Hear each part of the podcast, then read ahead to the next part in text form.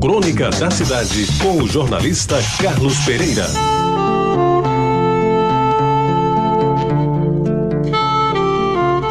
Amigos ouvintes da Reta Bajara, corria o mês de março de 1980 e lá se vai bastante tempo, quando eu me dei conta de que Paulo Cristóvão se fora. Pensei-o ao meu lado na fila do cinema, na porta da lanchonete, na arquibancada do estádio, mas que nada. Ele se foi sem mais uma saudação. Viajou e nunca mais voltou. Simplesmente mudou de endereço e na mudança não nos deu notícia, nem a mim, nem aos outros amigos. Descobri então que a vida, como a entendemos, havia acabado para Paulo na hora em que o padre Trigueiro, de saudosa memória, numa sexta-feira, em que lá fora o sol se punha entre ameaçadoras nuvens negras, Padre Trigueiro tirava do Evangelho a suprema consolação e nos levava à definitiva reflexão. Houvera uma convocação e Paulo, de certo, estaria cumprindo nova missão junto a outras entidades que governam o mundo. A calçada da igreja, eu lembro muito bem. Amarílio Sales, Chico Chagas, esse também que já passou para andar superior, e Guaraná Viana, vivo, graças a Deus e muito vivo, dentre outros, a par dos lamentos pelo colega pranteado, me despertavam da letargia que me absorvera durante a missa e me indicavam que a todos nós destino diferente não estaria reservado. Afinal de contas, todos, todos, sem exceção, estão com seus dias contados. E seja aos 10, aos 40 ou aos 95, quem sabe até os 100, um dia passarão a outra vida, com choro e com vela. Pois bem, meus amigos, depois de mais de 30 anos, isso foi em 1980, confesso que essas reflexões permanecem vivas neste final de verão. Cheio de interrogações, reconheço-me mísero mortal, nem pior nem melhor do que os outros. Mas me agarro à vida, vida difícil de ser vivida, mas magnífica e deslumbrante vida que enche de alegria o mundo interior de cada um. Dúvidas? Quem não as tem?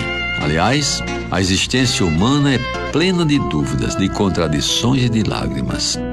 Parece que foi ontem que, sob a frondosa sombra de um pau d'arco gigante, Fernando Melo do Nascimento, professor Fernando Melo, de saudosa memória, me acenava e me acusava de ter o feito chorar por alguma coisa que escrevi sobre o seu filho, o nosso querido Chanha. E eu passava ao largo, fugindo do inclemente sol do meio-dia, e assumia a culpa por aquela maravilhosa fragilidade do meu amigo. Ora, meu Deus, se o mundo que criaste tem bilhões de anos, que, que significação terá no contexto geral da vida uma existência de poucos meses ou mesmo de 50, 60 anos? Afinal, será que vivemos apenas para buscar na dúvida a certeza das coisas?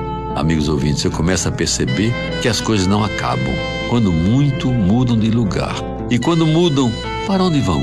É mais uma dúvida. Quem sabe um dia em prosa ou em verso, direi das minhas dúvidas, grandes e indivisíveis dúvidas que enchem de pensamentos e pesadelos as minhas longas noites de insônia.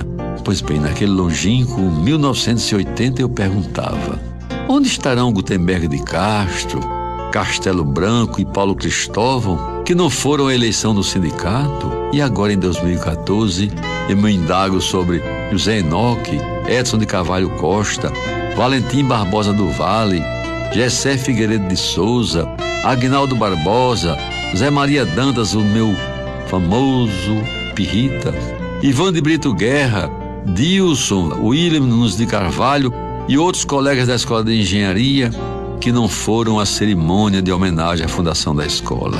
E por que não estão a andar pelas ruas de camisa suada, ou molhando os olhos com lágrimas mal choradas por mais um sorriso do primeiro filho, ou suspirando de amor pela mulher amada. E meus amigos, para terminar, o que é feito do padre Aprígio Espínola, que viveu uma longa vida de castidade, de devotamento e de clausura? Pois se diz que no último instante da vida, ainda quando tinha lucidez, ele conseguiu balbuciar e disse: E se não houver outra vida? Você ouviu Crônica da Cidade com o jornalista Carlos Pereira.